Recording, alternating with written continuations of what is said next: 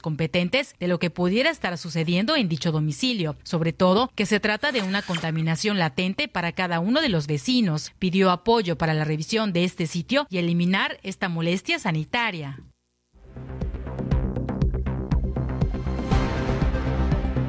Ojalá y pronto se puedan dar eh, una visita las autoridades, no sé a quién compete, honestamente se lo digo, pero pudiera ser a ecología, pudiera ser la propia subdirección de salud, que puedan verificar y constatar exactamente cuál es el problema de aquí.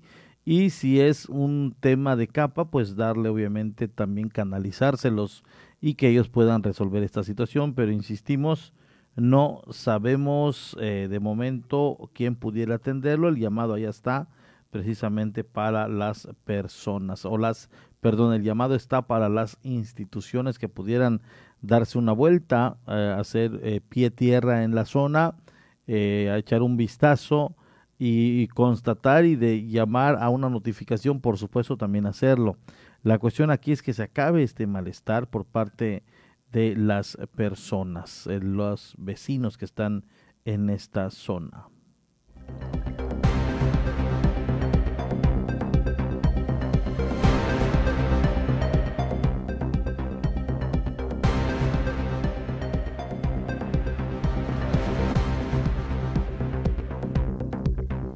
Basura regada.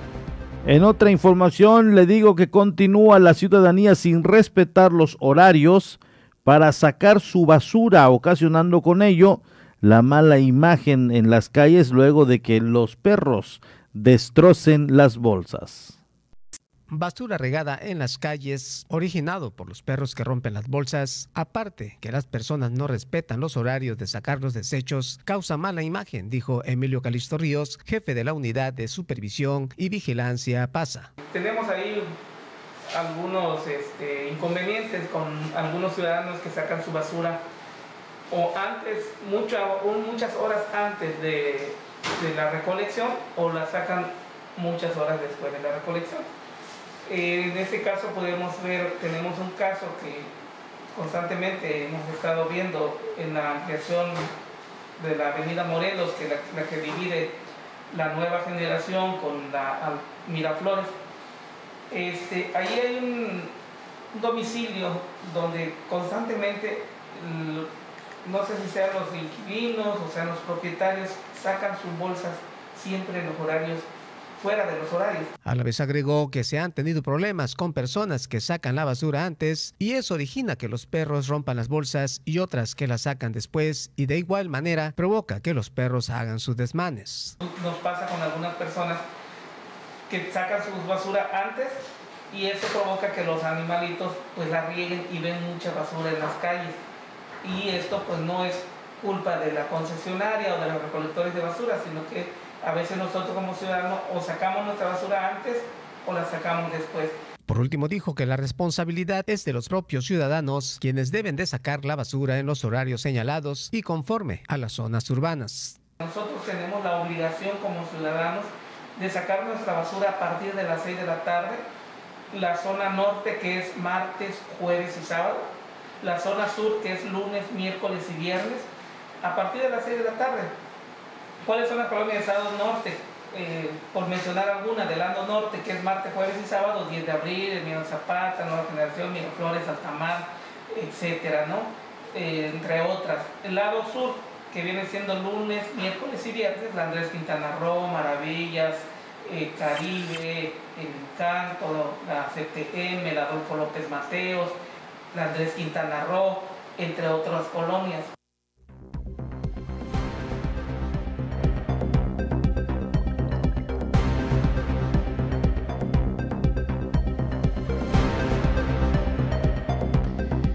Ahí está la noticia. Saludos para el buen Tigre que nos está escuchando aquí en la Quinta Avenida entre 2 y 4 Norte. Dice, la culpa es de las personas. Y efectivamente, efectivamente, en primera, si es por el tema de la basura que la sacan a destiempo, por supuesto que es de los vecinos, es de los ciudadanos. Y si dejan salir a sus mascotas y estos rompen la basura, las bolsas de basura, pues también viene siendo y recae en la responsabilidad del ciudadano.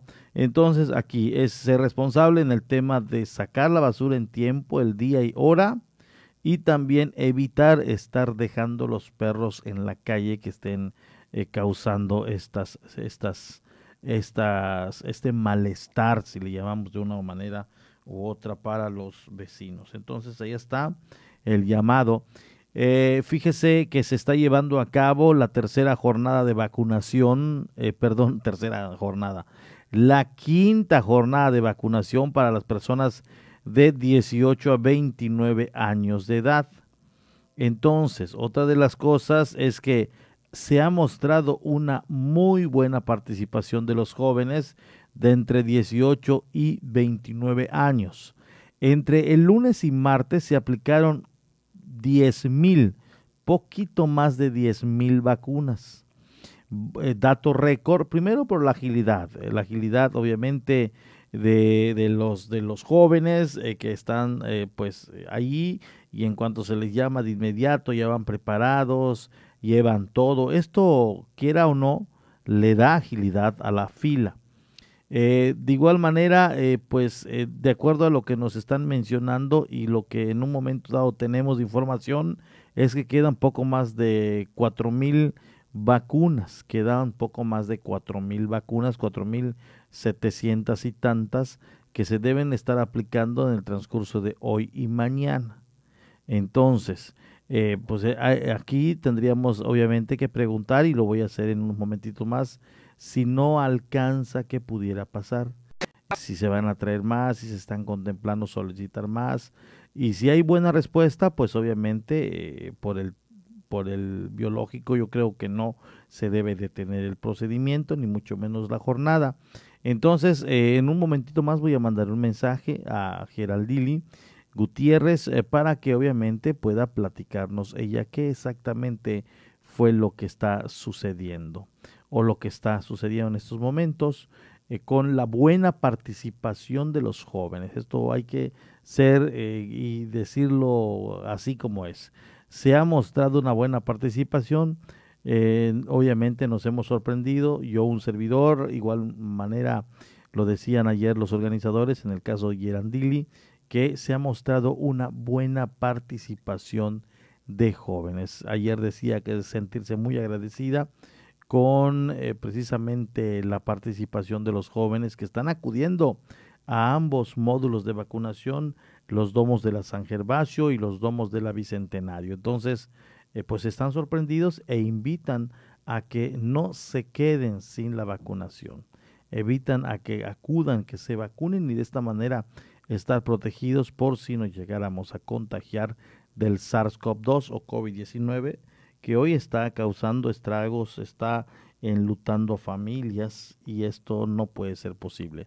El número importante de gente que está hospitalizada y que hoy por hoy la está viendo difícil es precisamente las personas que no se han vacunado. Entonces es importante que acudan, que vayan, que se vacunen se protejan y sobre todo que se cuiden.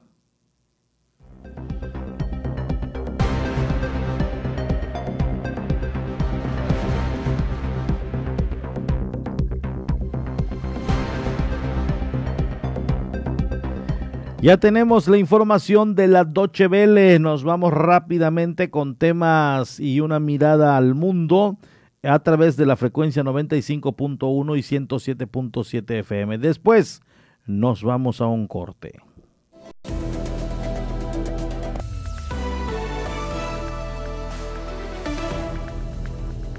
Líbano conmemora el primer aniversario de la devastadora explosión en el puerto de Beirut que dejó 214 muertos, más de 6.500 heridos y una ciudad en ruinas. Se organizaron actos en recuerdo a las víctimas y marchas para clamar justicia. Un importante sector de la ciudadanía y varias ONGs acusan a las autoridades de entorpecer la investigación del desastre y de encubrir a políticos para exonerarlos de sus deberes.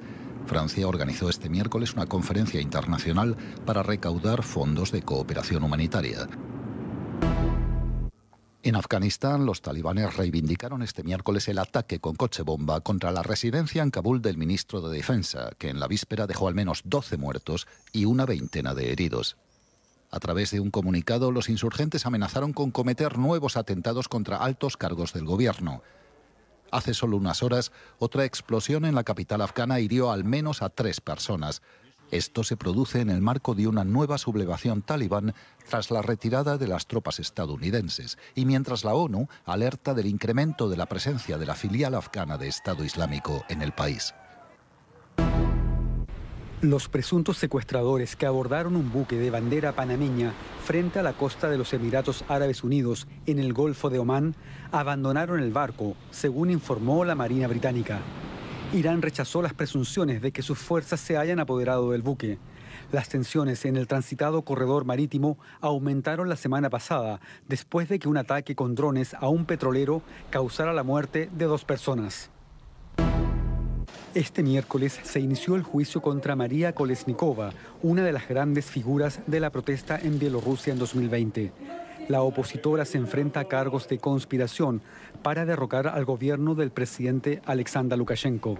Kolesnikova jugó un rol clave en la dirección de las manifestaciones después de que gran parte de la sociedad bielorrusa cuestionara la victoria electoral de Lukashenko con el 80% de los votos.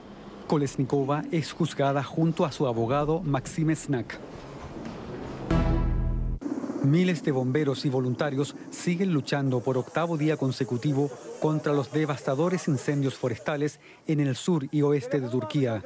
Hasta ahora, ocho personas han perdido la vida, cientos resultado heridas y alrededor de 10.000 habitantes tuvieron que ser evacuados.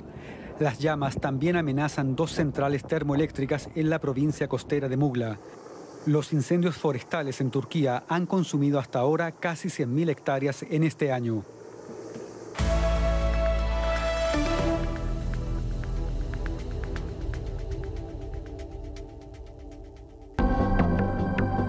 Vamos a una pausa. Estás en punto de las 12.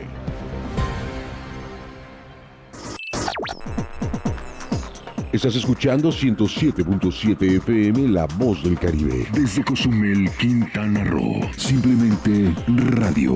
Una radio con voz. La Voz del Caribe. El COVID-19 no es un juego. No te conviertas en una estadística y ayuda a detener la propagación. Protégete y protege a tu familia. Si te reúnes con otras personas, de preferencia hazlo al aire libre. Si es un edificio, abre las ventanas y así habrá más circulación de aire. Mantén una distancia segura. Usa mascarilla correctamente y lávate las manos frecuentemente por 20 segundos mínimo. No bajemos la guardia. Esta lucha sigue. Ayuntamiento de Cozumel. Marisol Gacé, en la hora nacional hablaremos del racismo en torno a las raíces afrodescendientes en la cultura mexicana con la cantante Susana Harp. Pepe Gordon. También platicaremos con Ayesha Borja Domínguez acerca del trabajo que se realiza para garantizar el acceso a la justicia en los sectores vulnerables. Los esperamos este domingo a las 10 de la noche en la hora nacional. Crecer en el conocimiento. Volar con la imaginación. Esta es una producción de RTC de la Secretaría de Gobernación. Temporada de huracanes 2021. Conoce el sistema de alerta temprana para ciclones tropicales. Alerta verde, peligro bajo. Acercamiento prevención, alejamiento vigilancia. La alerta verde se establece cuando una perturbación tropical se ha acercado a una distancia tal que haga prever el impacto de la línea de vientos de 63 km por hora en un área afectable en un tiempo de entre 72 y 24 horas dependiendo de su intensidad. Se emitirán boletines cada 12 horas. La población deberá estar atenta a los boletines emitidos por las autoridades de protección civil. Seguir con las recomendaciones y las medidas a tomar. Recuerda, en esta temporada de huracanes, la prevención es la mejor opción. Ayuntamiento de Cozumel. Suscríbete a nuestro canal de YouTube y sé parte de nuestras emisiones en directo. Encuéntranos como La Voz del Caribe.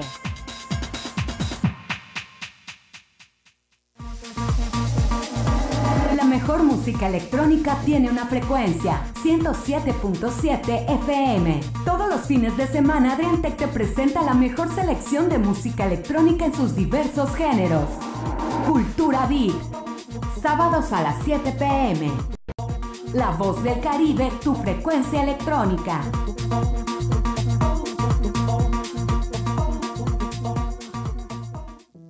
El COVID-19 no es un juego. No te conviertas en una estadística. ¿Te cuesta respirar con el cubrebocas?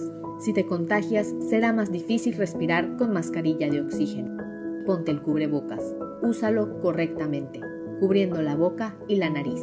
Es por tu salud y la de todos. No bajemos la guardia. Esta lucha sigue. Ayuntamiento de Cozumel. La voz del Caribe. 107.7 FM.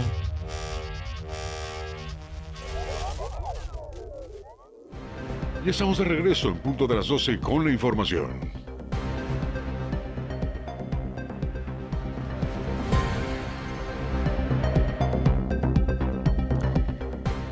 Gracias a todas las personas que nos están sintonizando a esta hora de la tarde. Son exactamente las 12 con 28 minutos en el reloj de en punto de las 12. Eh, le doy a conocer de igual manera que eh, pues ya hay filas muy cortas, me está diciendo Gerald Dilly en ambos puntos, es decir, ya el número de jóvenes que han estado pasando eh, pues lo han hecho y también siendo también honestos, el, el, el, lunes y martes estuvo pasando gente que tal vez le pudiera tocar hoy y mañana. Entonces, todo esto, como quiera, fue un adelanto de las vacunas, por eso tal vez ya eh, eh, a estas horas de este tercer día de vacunación ya no hayan las largas filas. Es lo que me está diciendo Yerandili Gutiérrez. ella es la coordinadora de la vacunación en la isla de Cozumel y me dice, ya las filas son muy cortas en ambos puntos, es decir, que la vacuna pudiera en un momento dado eh, eh, eh, alcanzar. se habla de que quedan hasta hace unos momentos 4.700 vacunas. Si las filas son cortas, ya comienza a disminuir el número de presencia de jóvenes de 18 a 29. Bueno, pues esto alcanzaría, aunque están convocados todos. Hoy le toca hasta los 26 años, mañana 27, 28 y 29. Eh, no sabemos eh, también cuál va a ser la respuesta, pudiera ser, y algunos ya acudieron desde ayer, desde el pasado lunes, y ya no se hagan las largas filas de gente mañana. Pero eh, recuerde que en esta jornada se puso un día, el último de viernes, para los rezagados. Es la última oportunidad, lo decimos en la mañana, lo decimos hasta ahora y se lo voy a decir hasta en la tarde. El viernes es la última oportunidad para las personas rezagadas. Siempre se atienden a las que están en una estadística de rezago en las primeras dosis. Siempre así ha sido. Cuando se aplica la primera dosis, para cuando se empezaron los de desde 50 eh, a 50, 60 y más, 60 y más. Y de ahí vinieron las de 50 a 59. En la primera dosis de esta, se atendieron a los que no pudieron de las 60 y más. Después, después de ello vino la 40 a 49. En la primera dosis de esta etapa, de este rango de edad, se atendieron también a rezagados, que no debería haber, pero por X o Y se presentaron. En los de 30 a 39 años, también en la primera dosis se aplicó a las personas. Y de esta de, 19 a, de 18 a 29 se está atendiendo. Ya no hay otra, no hay otra de primera dosis. Entonces es importante que si no pudo ponerse la vacuna por X o Y, pues este viernes acuda. Este viernes acuda para que le puedan aplicar su vacuna. No creo, no creo que haya alguna otra oportunidad de primeras dosis. Esto es importante que usted lo tenga del conocimiento. Instructores de la Cruz Roja Delegación Cozumel llevaron a cabo las especificaciones a estudiantes de formación académica en primeros auxilios.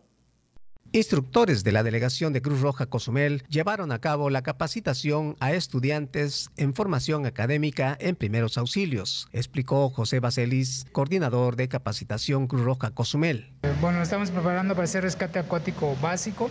Este eh, pues bueno, conforme con su formación de técnicos, de técnicos en urgencias médicas, tienen distintos talleres, distintos tipos de práctica y eh, el día de hoy pues ya les tocó eh, hacer la de rescate acuático, más o menos para que vean la extracción en caso de un paciente que tenga alguna urgencia y para que ellos aprendan cómo se tienen que eh, vamos, tratamiento, inmovilizaciones, la extracción como tal del agua, etcétera, etcétera. El instructor abundó al explicar que los estudiantes son capacitados para estar preparados para el rescate de una persona con broncoaspiración o congestión y para ellos tienen que realizar una operación de acuerdo a las indicaciones. Dependiendo... Eh, ahora sí que lo más complicado que pudiésemos observar es una broncoaspiración, en este caso, de ahí pudiese eh, continuar con un ahogamiento o un eh, semi-ahogamiento como tal.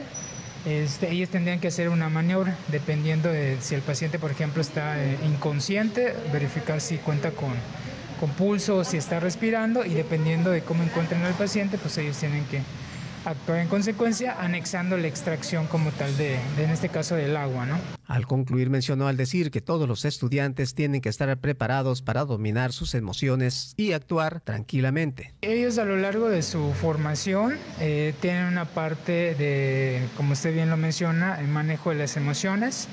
Este siempre nos apoya personal preparado, en este caso un psicólogo que siempre está al pendiente de ellos y tienen una formación dentro de la capacitación como tal eh, vamos, de cómo poder abordar a un paciente que se encuentra en ciertas condiciones, este, sobre todo psicológicas, cómo ellos manejar también eh, la parte emocional y, obviamente también se les enseña a trabajar eh, bajo continua presión.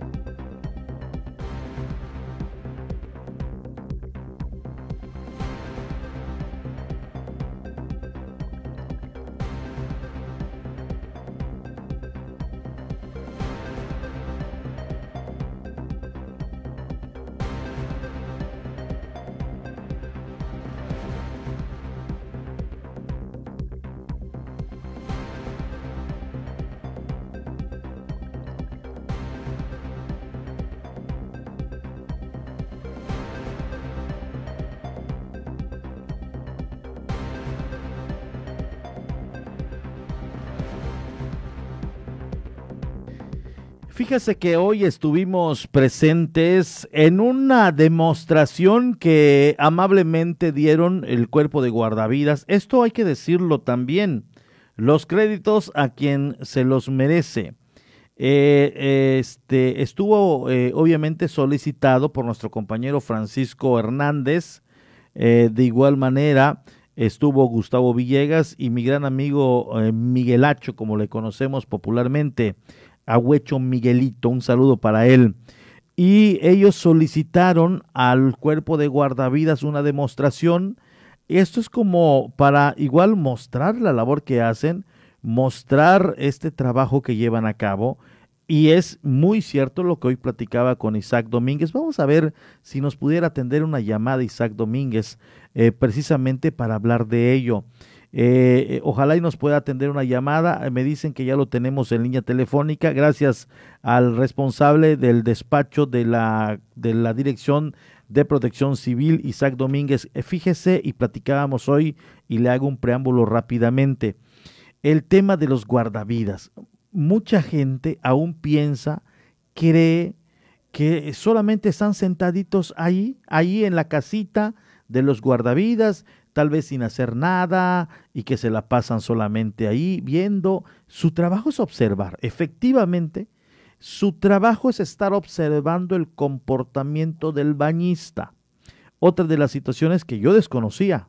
es que desde las 6, 7 de la mañana están ya corriendo, están en su preparación física, salen a nadar, hacen tantos metros de nado, hacen una especie de práctica, calentamiento, adiestramiento, como usted le quiera llamar.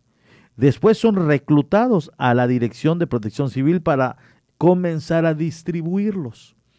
Y si bien no hay una muerte, es porque se está haciendo un trabajo previo de evitar el que se eh, ponga en riesgo la integridad de un bañista. Es decir, si no han tenido actividad de salvamento es porque ellos prefieren prevenir un salvamento que entrar en acción. Y de entrar en acción están ya preparados al 100. Entonces, esto se tiene que reconocer, por supuesto, y agradezco a Isaac que nos haya tomado la llamada. Me dicen que ya lo tenemos en vivo y agradezco eh, eh, el que nos eh, brinde unos minutos para la 107.7, La Voz del Caribe. Isaac Domínguez, muy buenas tardes, te saludo con mucho gusto. Muy buenas tardes, Sofío. ¿Cómo estás? Encantado.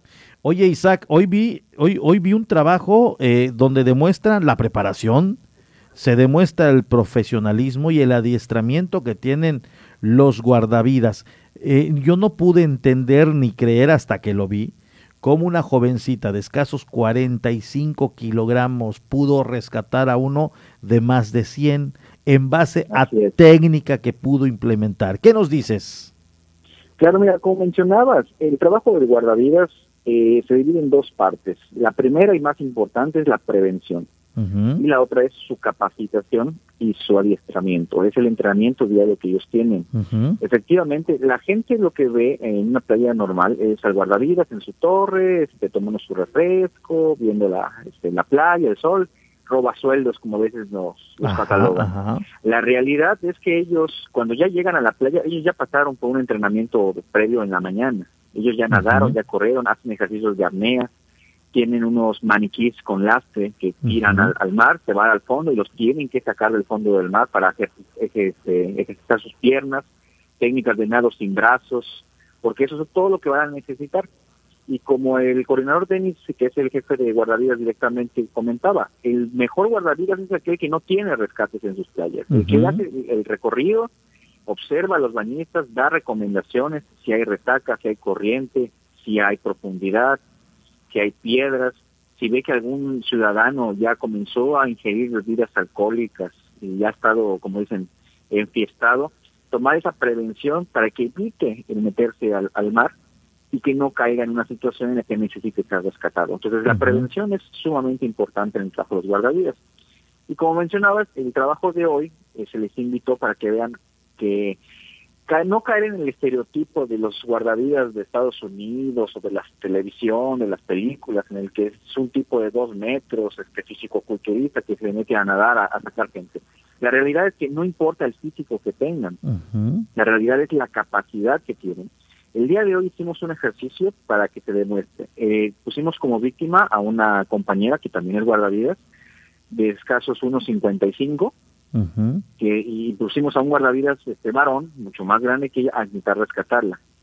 Y se ve cómo se complica el rescate cuando la víctima se pone agresiva o se pone en, cae, en pánico, empieza a manotear, empieza a golpear al guardavidas. Y a pesar de que es una mujer chiquitita, se le complica el rescate al guardavidas. El segundo ejercicio que hicimos fue el contrario. Una compañera de unos 55 kilos, delgadita, sacando a un compañero que pesa 120 kilos. Entonces ahí se da uno cuenta que incluso siendo más pequeño, en el agua se emparejan las cosas, pero obviamente con técnica y con preparación. Entonces todo eso lo hicimos para demostrar qué es lo que se está haciendo en la dirección, cómo se entrenan los guardavidas, para darle un poco más de realce a su, a su labor. Y como mencionas, hemos tenido saldos blancos en, las playas, no ha habido rescates últimamente, precisamente por ese trabajo de prevención que hay y los recorridos que hacen en las playas. Lamentablemente mucha gente ya alcoholizada o mucha gente en tiempos de pandemia con el guardavidas se ha acercado a dar la instrucción, a dar la prevención. A veces sí los reciben agresivos, los reciben con groserías, con insultos, con malas miradas, pero realmente ese es el ejercicio que se hace, ese es el trabajo de, ellos y afortunadamente contamos con un cuerpo de guardavidas que si bien no es muy grande, tenemos nada más 11 elementos, están sumamente preparados y listos para la acción. lo que me dio mucho gusto y también qué bueno que se le da esta oportunidad a los posibles futuros guardavidas es que están yendo voluntarios, mi estimado Isaac, que se van involucrando y quieras o no, van aprendiendo técnica también. Así es, tenemos ahorita un grupo de cinco voluntarios, empezaron originalmente más, pero la verdad es que sí, es un ejercicio exhaustivo y no cualquiera resiste. Y de ese grupo numeroso de voluntarios, actualmente tenemos cinco, todos ellos jóvenes, jóvenes entre los 16 y los 20 años, que ya se están preparando, están capacitando para que en un futuro puedan ellos aspirar a una certificación, porque un guardavidas no es nada más saber nadar y ya, tienen que saber este, técnicas de, de RCP, técnicas de rescate, técnicas de, entrenamiento. Completo. entonces, eh, completo. Entonces, estos chicos que están de voluntarios están aprendiendo las técnicas para que posteriormente se puedan certificar y, ¿por qué no?, formar parte ya oficial del cuerpo de guardavidas de la isla. De momento tienes elementos en playas públicas, ¿no? Ya, ya en las cuestiones de balnearios ya es un tema de los particulares que tendrían que considerar a su guardavida, pero ¿cómo está eh, en estos momentos la cobertura en la isla, Isaac? Actualmente eh, la dirección cubrimos las playas públicas de Casitas, Las Rocas, Caletita, en lo que es la zona sur y la zona norte.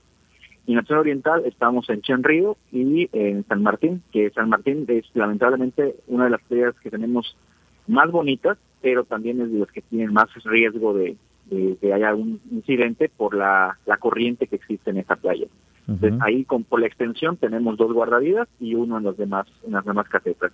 Cubriendo, como mencionas, las playas públicas.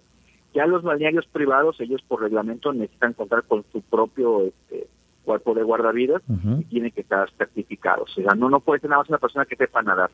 Tiene que estar certificado para poder ejercer la función.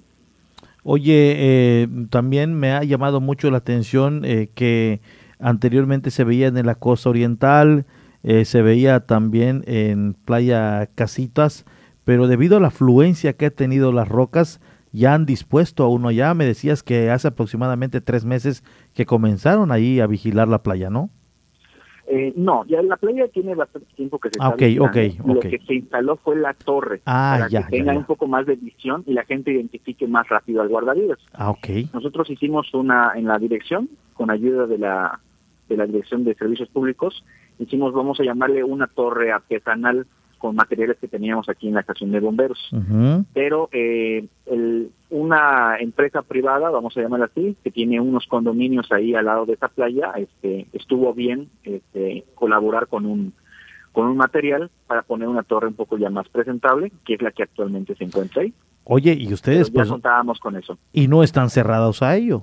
A quien quiera en un momento dado aportarle al cuerpo de guardavidas para que tengan eh, su torre y estén bien, pues también están eh, eh, aceptando quien en un momento dado se pueda unir a la causa, ¿no es así? Claro, claro, o sea, nosotros como protección civil, bomberos y guardavidas, que es una sola dirección, no somos independientes, es una sola dirección, este, nunca nos hemos cerrado al, apoyo de la, ciudadanía. De hecho, es muy muy grato ver que la gente apoya mucho a nuestros guardavidas, apoya a, a nuestros bomberos, de hecho, les alegra ver que estén actuando, les gusta ver a la gente que está, se siente protegida por parte de, esta dirección. Y obviamente ese acercamiento este, dispara el que muchos de ellos quieran donar equipo, eh, boyas para flotabilidad, este, algunas máscaras para este, RCP, y obviamente en este caso pues fue la, la colocación de la torre, que si bien ya teníamos una, pues ellos quisieron por estética colocar una poco, un poquito más este, bonita, por llamarle así, ¿no? Pero realmente la función eh, de la torre es que primero la gente que está en la playa visualice específicamente dónde está el guardavidas para que en caso de una emergencia le puedan hablar.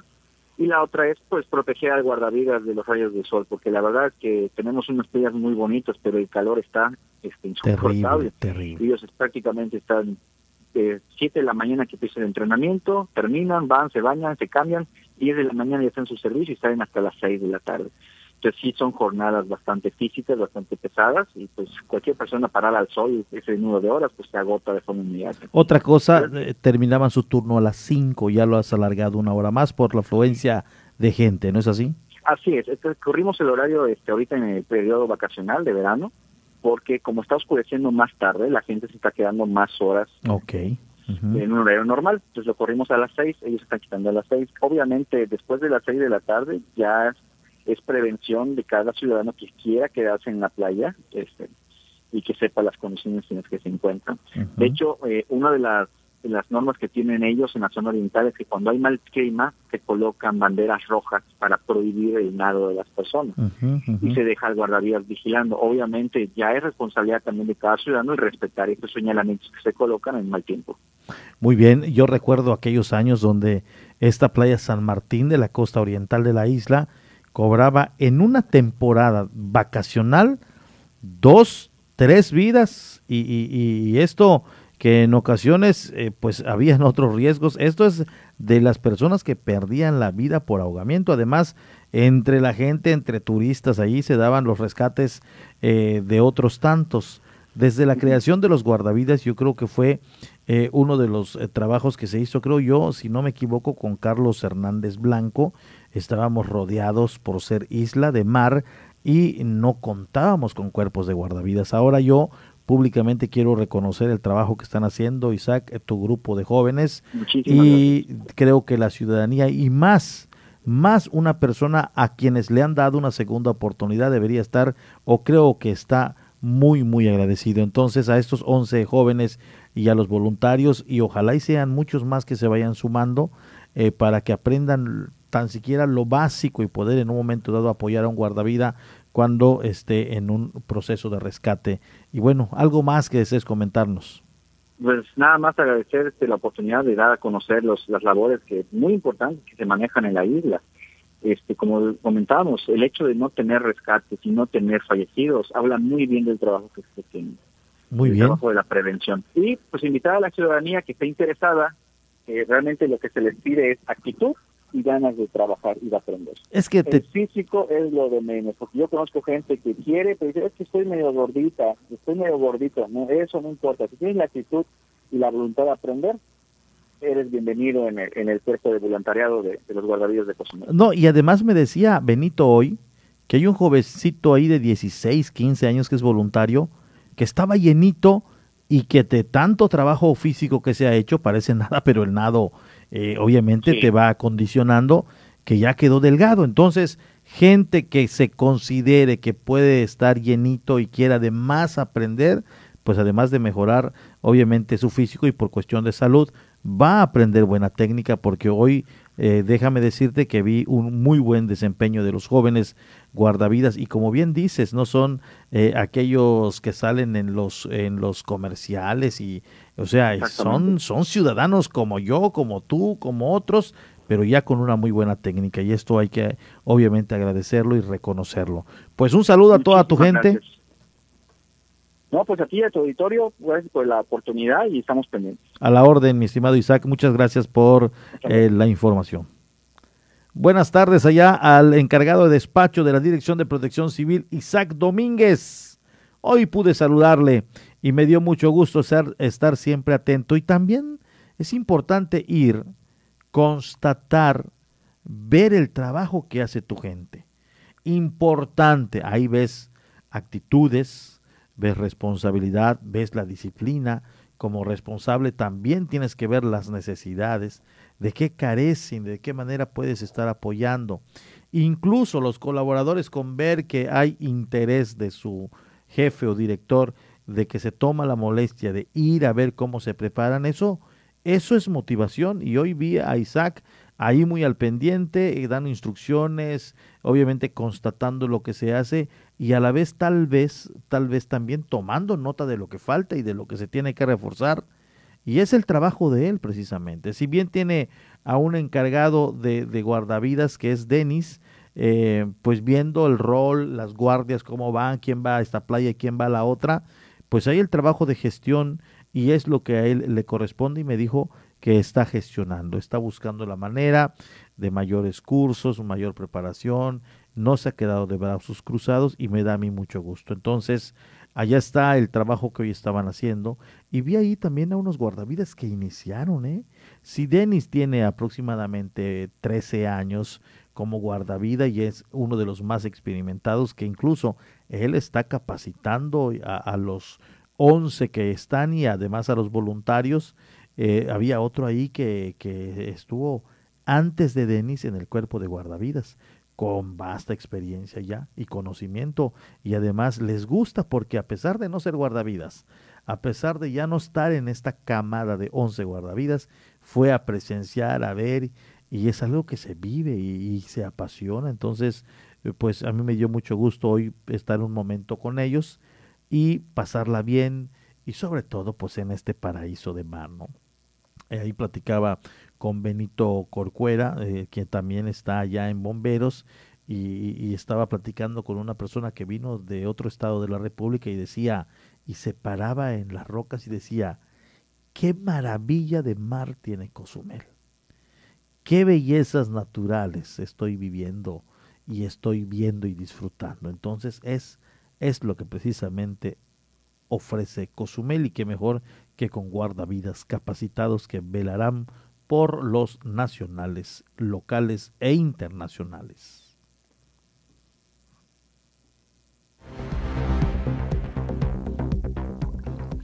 Me viene llegando información de parte de Yeran Gutiérrez. Saludos a Yerandili Gutiérrez. Eh, me decía y a través de mensaje me está diciendo, si es que se requiere de mayores dosis, obviamente se solicitarán. Dice, tenemos que ver la afluencia de gente, cómo se está comportando, cuánto nos van a quedar, cuánto nos van a faltar para obviamente poder solicitar. Eh, no podemos solicitar y, y, si llegan y después no hay a quien aplicárselas.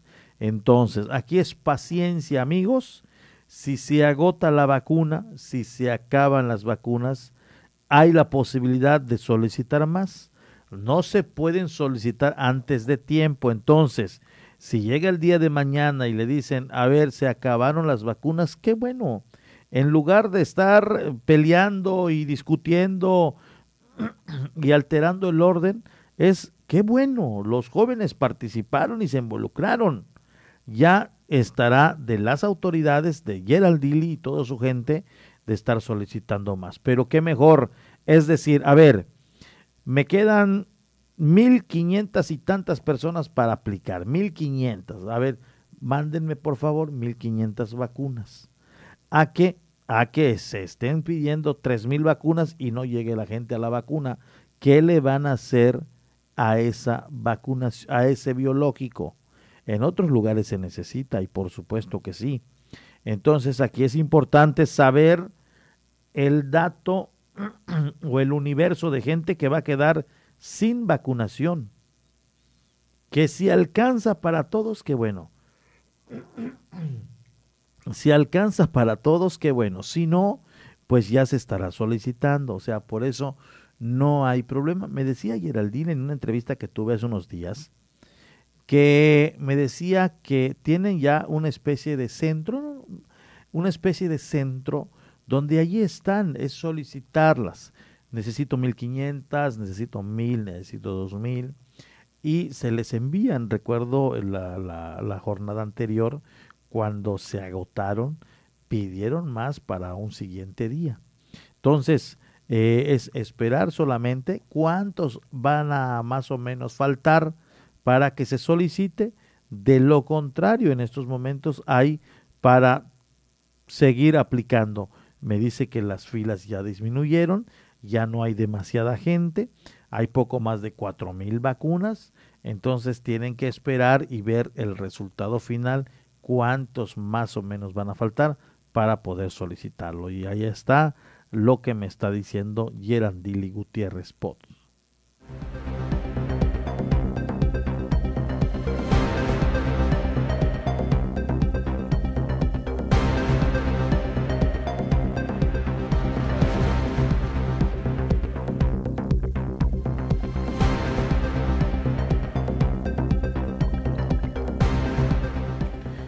Allá está la información que le vamos dando a conocer. En otro tema, yo le voy a informar, más de 11 millones de pesos son destinados para la construcción de dos nuevas escuelas en Cozumel.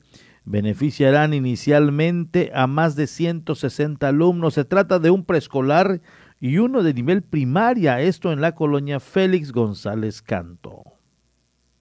En apoyo a los estudiantes de la isla de Cozumel, el gobernador Carlos Joaquín invertirá poco más de 11 millones para la construcción de dos nuevas escuelas que beneficiarán inicialmente a más de 160 alumnos. El director general del Instituto de Infraestructura Física Educativa, Abraham Rodríguez Herrera, indicó que se presupuestó dentro del Fondo de Aportación Múltiple 11 millones 723 mil pesos para la edificación de un plantel preescolar y una más de nivel primaria en la colonia Félix González Canto. El funcionario estatal reconoció la disposición del presidente municipal, Pedro Joaquín del Buy, y los integrantes del Cabildo para la donación de dos fracciones de un inmueble de 2.500 y 4.388 metros cuadrados, en donde se ubicarán ambas escuelas. El beneficio directo es para 3.000 habitantes de las colonias Félix González Canto, Ampliación Emiliano Zapata, La Botella y Las Fincas. Rodríguez Herrera detalló que en el jardín de niños se invertirán 4.880.270 pesos y contará con un edificio, el cual tendrá un aula, sanitarios con cubretinacos, dirección general, además obras al exterior como andadores, plaza cívica, cisterna, hasta bandera, estacionamiento, sistema eléctrico y subestación. Por su parte, en la escuela primaria se invertirán 6 millones 843 mil 469 pesos y tendrá dos edificios que contará con un aula, sanitarios, dirección general, además de andadores, plaza cívica, cisterna, hasta bandera, entre otros. Apuntó para el seguimiento, supervisión y vigilancia de las obras formaron comités de Contraloría Social integrados por los padres de familia, a los cuales ya se les entregó la documentación técnica de los planteles.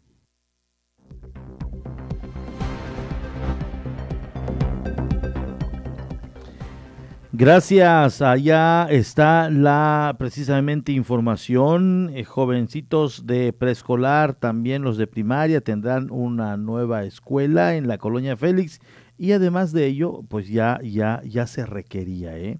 Ya la las fincas ha crecido de manera considerable. También eh, tenemos las propias Félix, que creo que hay uno, dos y tres. Entonces esto eh, está generando que ya haya demanda y pues ya con estas escuelas se va a desahogar también un poco en el tema de las que están hacia la colonia 10 eh, Emiliano Zapata, también eh, la Chentuc, la Juan Bautista Vega. Entonces ya con esto eh, se comienza a desahogar estas escuelas y ya por de acuerdo ya a su identificación del INE de sus papás, el mismo sistema les va a arrojar este nuevo plantel. Todavía falta mucho ya se está proyectando, ya está eh, casi casi lista eh, la lámina eh, del proyecto en sí y ya comenzarán con su construcción.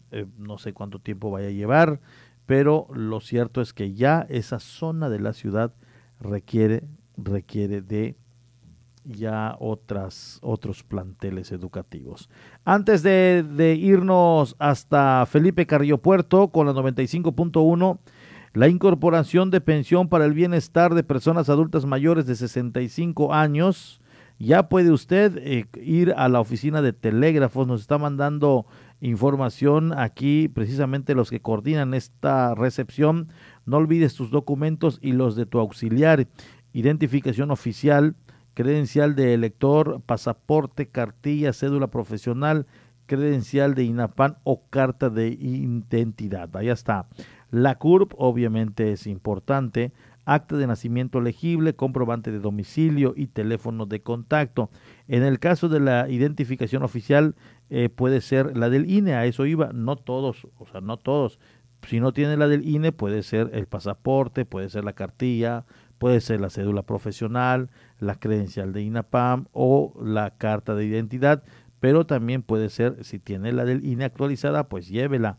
Eh, la oficina está abierta de 9 de la mañana a 3 de la tarde. Eh, es importante que se dé una vuelta con su identificación eh, de personal, que es el INE, en la oficina de telégrafos. Gracias allá a las amigas de esta oficina que están convocando a través de este medio a las personas que deseen ya ser beneficiadas. Nos vamos en estos momentos hasta Felipe Carrillo Puerto, cedemos los micrófonos a la cabina de la 95.1 para que Omar Medina arranque con la información El Pulso de Felipe Carrillo Puerto.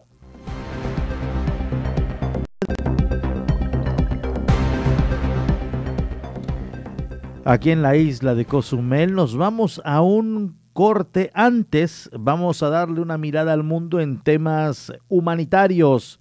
La Organización de las Naciones Unidas, un repaseo a lo internacional posterior a un corte y volvemos.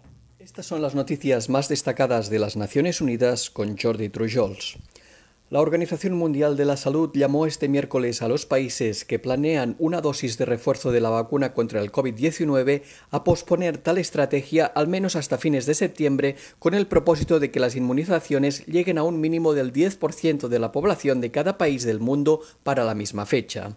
El director general de esa agencia, el doctor Tedros, afirmó entender la preocupación de los gobiernos por proteger a su población, pero indicó que no podemos aceptar que los países que ya han usado la mayor parte del suministro mundial de vacunas contra el COVID-19 sigan administrando más dosis mientras que las personas más vulnerables del planeta siguen desprotegidas. Tedros contrastó las altas tasas de vacunación en los países más ricos con las naciones de renta baja que tienen un promedio de inmunización de solo 1,5% de su población. Asimismo, aseveró que el liderazgo del G20 será determinante en el curso que tome la pandemia, puesto que los países que lo integran son mayores productores, consumidores y donantes de vacunas COVID-19. Por esta razón, insistió en la necesidad de que esas naciones den prioridad al mecanismo COVAX para que la inmunización alcance con urgencia a la población más vulnerable de las naciones que no tienen acceso a las vacunas. La Organización Mundial de la Salud también indicó hoy que no es necesario interrumpir la lactancia materna en caso de infección por COVID-19. Según un número limitado de estudios, el virus que causa la COVID-19 no se ha detectado en la leche materna, lo que indica que es seguro seguir dando el pecho tomando las precauciones recomendadas, incluso si la madre contrae el coronavirus. De acuerdo con las pruebas de las que hasta ahora dispone la Organización Mundial de la Salud y el conocimiento de cómo funcionan las vacunas contra el COVID-19, inmunizar a una madre lactante para protegerla del coronavirus no supone ningún riesgo para su hijo. La Agencia de Salud de la ONU señaló que las madres lactantes que hayan recibido la vacuna contra el COVID-19 tienen anticuerpos en la leche y que incluso podrían ayudar a proteger a sus bebés de una infección por el virus. Y siguiendo con noticias relacionadas con la COVID-19, la OMS indicó que el número de nuevos casos semanales de coronavirus sigue creciendo. Durante los últimos siete días se registró un aumento de más de 4 millones de casos debidos especialmente a los incrementos en las regiones del Mediterráneo Oriental y del Pacífico Occidental. En América se notificaron más de 1,2 millones de nuevos casos y más de 20.000 muertes durante la última semana. El número de casos notificados fue similar al de la semana anterior, mientras que el número de muertes semanales disminuyó un 29%. El descenso se debió en gran medida a la fuerte disminución de las muertes en Ecuador durante esta última semana con respecto a la anterior, cuando el país notificó un fuerte aumento de los decesos semanales.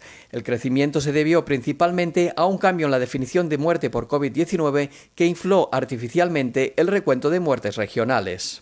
La vicesecretaria general de la ONU emplazó este miércoles a los asistentes a la Conferencia Internacional de Apoyo al Pueblo Libanés a trabajar juntos y lograr un impacto a la altura del reto que supone la reconstrucción del área del puerto de Beirut. Tras la trágica explosión que hace un año se saldó con unos 200 muertos y miles de desplazados en la capital del Líbano, Amina Mohamed destacó que la ayuda es necesaria para sentar las bases de una recuperación a más largo plazo cimentada en la Agenda 2030 para el Desarrollo Sostenible. Para lograrlo, apeló a los asistentes a financiar el plan de respuesta de emergencia de 12 meses de duración que establece las estrategias prioritarias para aliviar las necesidades humanitarias de las personas más vulnerables del Líbano y que complementa el apoyo ya prestado a las comunidades de refugiados de acogida. Mohamed recordó que más de la mitad de los libaneses viven ahora en la pobreza, que uno de cada tres sufre inseguridad alimentaria, que aumenta el desempleo que unos 4 millones de personas están en riesgo de no tener acceso al agua potable y que cientos de miles de niños corren el riesgo de abandonar la escuela. Y hasta aquí las noticias más destacadas de las Naciones Unidas. Vamos a una pausa. Estás en punto de las 12.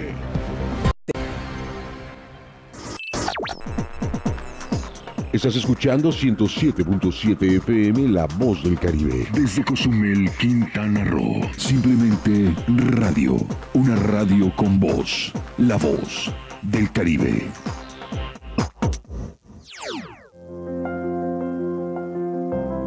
Temporada de huracanes 2021. Conoce el sistema de alerta temprana para ciclones tropicales. Alerta naranja, peligro alto. Acercamiento al arma, alejamiento al arma. La alerta naranja se establece cuando una perturbación tropical se ha acercado a una distancia tal que haga prever el impacto de la línea de vientos de 63 km por hora en un área afectable en un tiempo de entre 36 y 6 horas dependiendo de su intensidad. Se emitirán boletines cada 3 horas. La población deberá atender las instrucciones de las autoridades. Evacuar zonas y construcciones de riesgo. Permanecer en resguardo y suspender actividades de navegación marítima. Recuerda, en esta temporada de huracanes, la prevención es la mejor opción. Ayuntamiento de Cozumel. Bicho pequeñito con corona que provoca que la gente se enferme y se sienta malita. Por eso tenemos que cuidarnos. Si tienes deseos de estornudar o toser, utiliza tu codo o brazo para cubrirte la boca. Recuerda siempre lavarte las manos con agua y jabón por 20 segundos. Hashtag yo me quedo en casa. 107.7 FM. El COVID-19 no es un juego. Ayuda a prevenir los contagios. Si sales, mantén una distancia segura de las otras personas. Usa siempre la mascarilla de la manera correcta, cubriendo la nariz y la boca. No toques los ojos, la nariz y la boca. Lávate las manos frecuentemente por 20 segundos mínimo. Si te proteges, reduces el riesgo de contagio y proteges a todos. No bajemos la guardia. Esta lucha sigue. Ayuntamiento de Cozumel. Marisol Gacé, en la hora nacional hablaremos del racismo en torno a las raíces afrodescendientes en la cultura mexicana con la cantante Susana Harp. Pepe Gordon. También platicaremos con Ayesha Borja Domínguez acerca del trabajo que se realiza para garantizar el acceso a la justicia en los sectores vulnerables. Los esperamos este domingo a las 10 de la noche en la hora nacional. Crecer en el conocimiento. Volar con la imaginación. Esta es una producción de RTC de la Secretaría de Gobernación. Temporada de huracanes 2021. Conoce el sistema de alerta temprana para ciclones tropicales. Alerta azul. Peligro mínimo. Acercamiento aviso. Alejamiento aviso. La alerta azul se establece cuando se ha detectado la presencia de una perturbación tropical o cuando ésta permanece a 72 horas de la posibilidad de que la línea de vientos de 63 km por hora del ciclón comience a afectar. Se emitirán boletines cada 24 horas. La población deberá mantenerse informada y no prestar atención a rumores. Recuerda, en esta temporada de huracanes, la prevención es la mejor opción. Ayuntamiento de Cozumel. La voz del Caribe. 107.7 FM.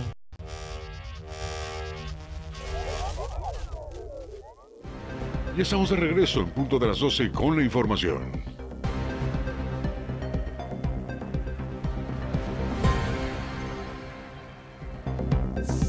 Regresamos, regresamos. Muchas gracias a todos los que nos sintonizan.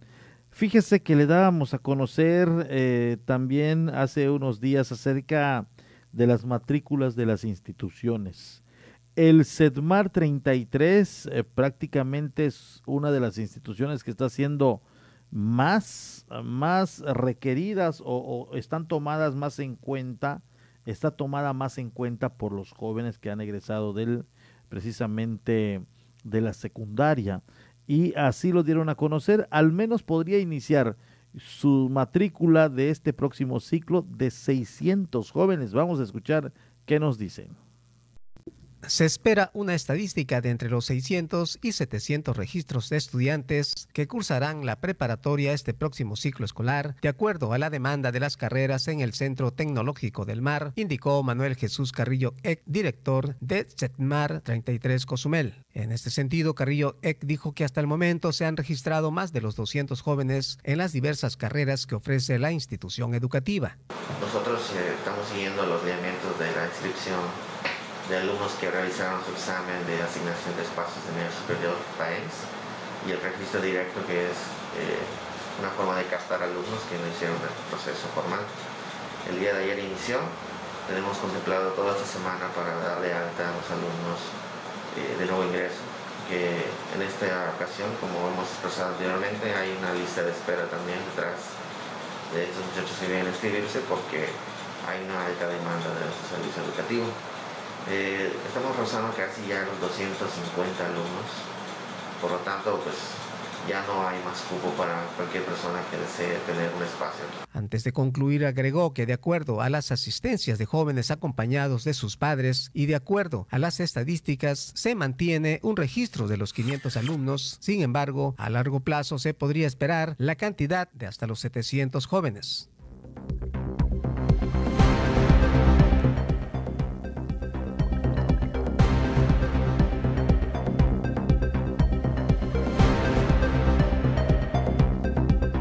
En la colonia Repobladores, ayer, ayer se dio uh, aviso a las autoridades de un cuerpo en estado de descomposición. Se trataba de una persona al parecer indigente. Se desconocen de momento las causas. Extraoficialmente se dijo en su momento que se trataba de una un indigente con eh, un problema natural, una muerte natural, como le denominan, es decir, no fue suicidio, ni mucho menos fue un homicidio o algo accidental. Se pudo haber tratado de una enfermedad que aquejaba a esta persona o por algún problema de adicción. Pero bueno, esto se está investigando. Esto fue allá en la 95 con 11 de la colonia Repobladores. Así eh, también lo dimos a conocer en los espacios informativos de este acontecimiento que se vivió. Un tal Miguel Ángel, eh, de complexión robusta eh, fue encontrada sin vida ayer allá en la colonia Repobladores.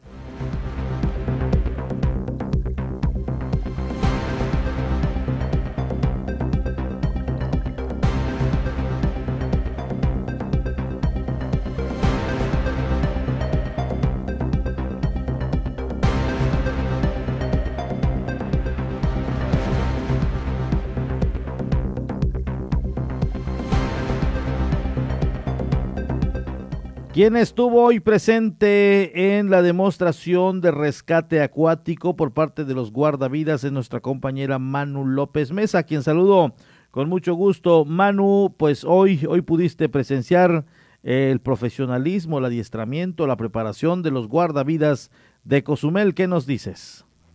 Hola Porfirio, muy buenas tardes. Buenas tardes a ti a todos los radioescuchas de 107.7. Eh, sí, efectivamente, pues como tú bien lo acabas de mencionar, hace pues unas horas estuvimos eh, también ahí donde eh, pues se llevó a cabo pues este simulacro por llamarlo de alguna forma eh, fue pues este pues sí ahora sí que un un rescate que realizaron estos guardavidas aquí en la isla de Cozumel. Porfirio, lo que llama la atención pues es precisamente que, que están pues debidamente eh, pues eh, actualizados con estas actividades. Obviamente es pues ahora sí que el pan de cada día para ellos, ¿no? Como se dice coloquialmente, pues es lo que ellos hacen eh, prácticamente todo el tiempo. Y sí, efectivamente el día de hoy pues lo estuvieron haciendo también. Este fue pues un rescate ahí en la en playa Las Rocas como todos lo conocemos, pues bueno, eh, fue ahí prácticamente eh, pues una demostración de esos armamentos acuáticos que ellos eh, realizan en diferentes playas de la isla como ha sucedido en ocasiones anteriores. Y bueno es una muestra también como te mencioné de los conocimientos que tienen pues para realizar los armamentos y para proporcionar también los primeros auxilios todo esto pues con la capacitación constante que tienen y que es eh, pues obviamente eh, pues constante ayudada apoyada eh, por parte pues de su coordinador Denis Méndez que fue precisamente el que nos platicó incluso cuál es la, la finalidad como como es eh, pues este este tipo de rescates este tipo de actividades. Y sí presenciamos precisamente el momento no en el que pues estaban eh, realizando este rescate. Una persona pues está eh, pues ahogándose ahí tratando de luchar no por por por salir del mar. Y es cuando llega pues una persona uno de los guardavidas, en este caso era pues una chica la que inicialmente pues eh, es la que va a hacer toda la maniobra eh, correspondiente y ya pues es apoyada también después por sus compañeros y es así que empieza pues ella apoyarle, ¿no? A dar estos primeros auxilios, también esta atención de vida, porque lógicamente, por Porfirio, como bien lo comentaba precisamente Denis Méndez, el coordinador eh, de este cuerpo de guardavidas, pues eh, tienen eh, pues diferentes eh, formas en las que se debe de rescatar una persona. Es decir, hay momentos en los que ellos deben de saber y conocer de qué forma pueden retirar a la persona del mar, depende de las condiciones obviamente en las que se encuentre. Entonces, es un trabajo pues definitivamente sí riesgoso, pero al mismo tiempo pues es un trabajo de estos chicos que son unos héroes al final de cuentas porque están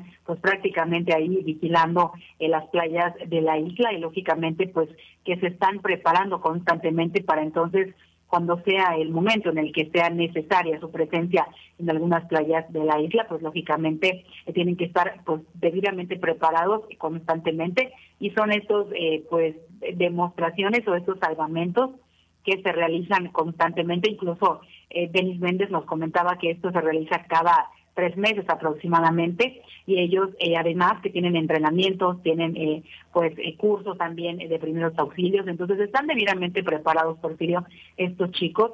Y pues sí, en, en realidad hay algunos que son voluntarios, hay algunos que ya son parte de este cuerpo de guardavidas y sí, efectivamente, pues bueno, es eh, un trabajo, como te mencionaba, ¿no? Riesgoso, lo pudimos ver hace unos momentos, es riesgoso, pero al mismo tiempo, eh, pues de, de reconocerse, ¿no? Todo el esfuerzo que hacen prácticamente todos los días. Muy bien, Manu, allá está y bueno, pues... Eh, hay que pedirle también a la comunidad el que se vaya sumando, que obedezca, es importante ello para poder evitar que entren en acción, mejor la prevención y no la acción. Te agradezco mucho el que nos mantengas al tanto del trabajo que hoy se llevó a cabo allá en la costera norte de la isla de Cozumel. Buenas tardes, Manu. Gracias, Porfirio. Buenas tardes. Allá está Manu López Mesa, precisamente con el tema de hoy, la demostración del trabajo que llevan a cabo los guardavidas.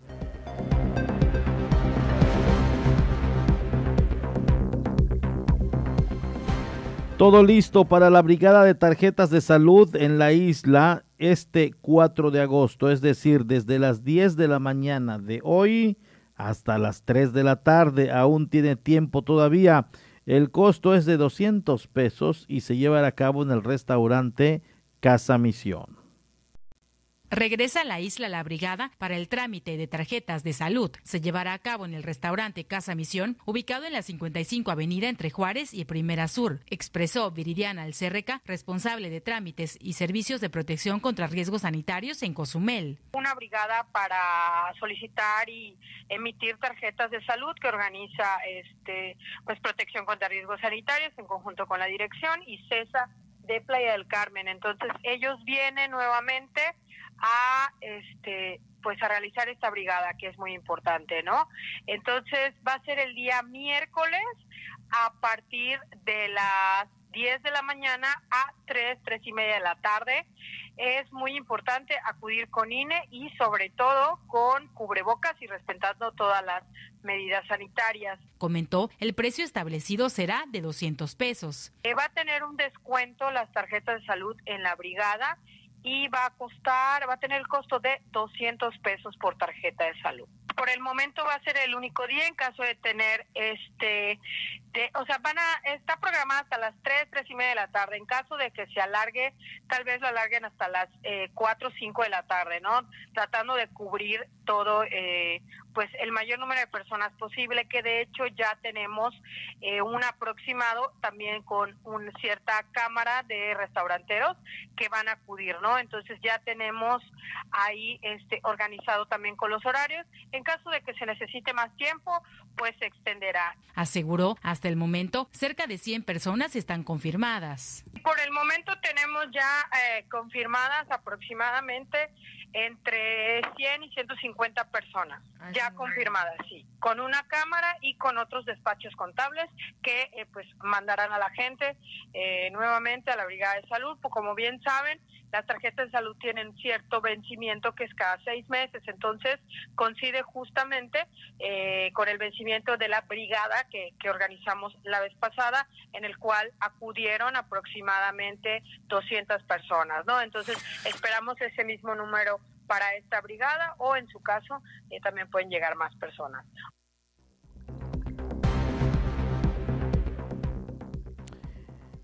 Dan descanso a los arrecifes Palancari, Colombia, durante los meses de agosto y septiembre. Las embarcaciones no podrán ingresar hasta la fecha establecida. Los arrecifes Palancar y Colombia tendrán descanso durante los meses de agosto y septiembre. Será hasta el término de estas fechas cuando prestadores de servicios y embarcaciones tendrán acceso a ellos, manifestó Fernando Orozco Ojeda, director de la CONAMP. De acuerdo al calendario que hemos trabajado con el Consejo Asesor del Parque Nacional Arrecifes de Cozumel, donde están las dos organizaciones de prestadores de servicios turísticos, en el mes de agosto y septiembre toca descanso a los arrecifes de Palancar y Colombia. Estarán en descanso, es decir, que no pueden realizar ningún tipo de actividad por la suspensión en este, en este periodo para esos dos sitios. Expresó, como ha sucedido en ocasiones anteriores, se debe al beneficio y mejora de los ecosistemas. Es darle ese respiro, es darle esa tranquilidad al ecosistema y que pueda de, de cierta manera este, mantenerse en un buen estado del arrecife. Y casualmente ayer tuvimos eh, el, el, el, el informe ante el Consejo Asesor y se presentó el tema de monitoreo que hemos estado realizando a través con el parque, con organizaciones, con universidades y sin duda el tema de, llevar a cabo ese descanso abona mucho a que el arrecife se mantenga en buen estado de salud. Es un proceso a largo, a largo plazo, sin duda se tendrá que esperar eh, todo un año completo e inclusive el siguiente para ver todo el trabajo que ha realizado las instituciones de investigación qué tanto beneficio ha aportado y eso se ve a través de los monitoreos. Trabajadores del ramo turístico están avisados de este cierre temporal, recalcó Orozco Ojeda.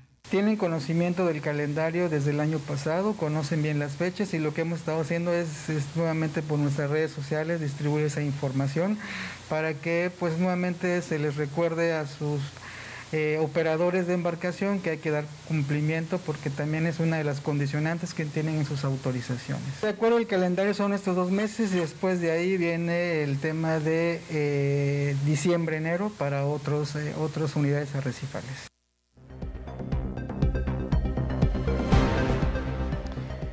El personal de ecología y Sofemat retira diariamente alrededor de 22 toneladas de sargazo en las playas de la zona oriental de Cozumel. Realizan la labor de hasta de 22 toneladas diarias de sargazo en las playas de la zona oriental de la isla, coordinadamente con otra dependencia. Esto debido al crecimiento en la temporada de arribo de estas algas marinas, explicó Ricardo Lizama Escalante, director municipal de Sofemat en Cozumel. Seguimos en la temporada del arribo de sargazo, estamos pues en el mes de, de agosto, afortunadamente nos quedan ya mucho menos tiempo que esperemos que se replique lo que año con año se viene sucediendo, que ya empieza a disminuir lo que es el tema del arribo del sargazo. Los meses de septiembre y octubre son los meses últimos, por llamarle este, de alguna forma, cuando tenemos bastante sargazo eh, arribando a lo que son las líneas de costa de la isla de Cozumel. Bueno, y esto afortunadamente nos da un, un respiro de que vamos a tener unas playas del lado oriente eh, más limpias. Al añadir comentó que el sargazo de igual manera es un problema para las tortugas marinas al hacer lento su llegada para anidar y desovar. Pues el tema del sargazo sí es una limitante y es un, un posible riesgo que tienen los quelonios, pero sin embargo este, los compañeros con sus brigadas, nosotros con las brigadas que tenemos, buscamos mantener lo más libre posible para que la tortuga pueda eh, llegar y a, anidar. Abundó antes de finalizar al decir que las playas de Cozumel son los lugares más disfrutables y por ello las personas que quieran coadyuvar con la limpieza, bienvenido. Y esto es con el propósito de seguir disfrutando de las zonas federales. Yo creo que la parte de zona federal es una parte muy noble en una ínsula y en cualquier litoral que cuente con ello y que toda la sociedad es bienvenida para el reforzamiento de la limpieza. Zona federal significa playa, significa limpieza, significa conservación, significa disfrute. Y bueno, si sumamos los esfuerzos como al menos en Cozumel estamos acostumbrados a hacerlo, podremos contar con una zona federal siempre disfrutable.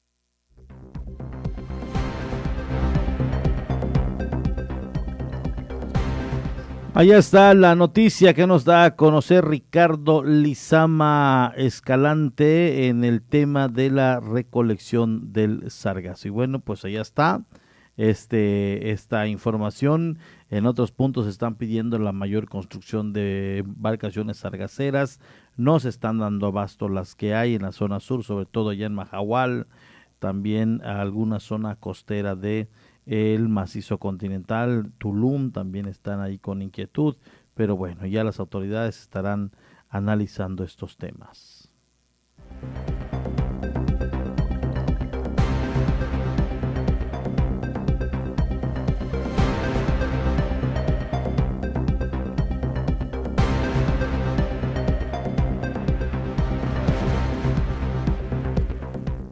Así llegamos a la parte final de las noticias. Soy Porfirio Ancona. Un gusto el que usted me haya acompañado este miércoles 4 de agosto del 2021.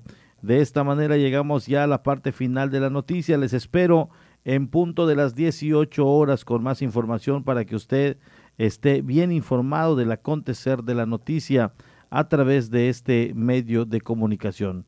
Gracias a todos, muy buenas tardes, pásela bien y muy buen provecho. Esto fue en punto de las 12 con Porfirio Ancona, con la información más actualizada al momento, noticias nacionales, internacionales y todo sobre nuestra región. Nos escuchamos en la próxima emisión.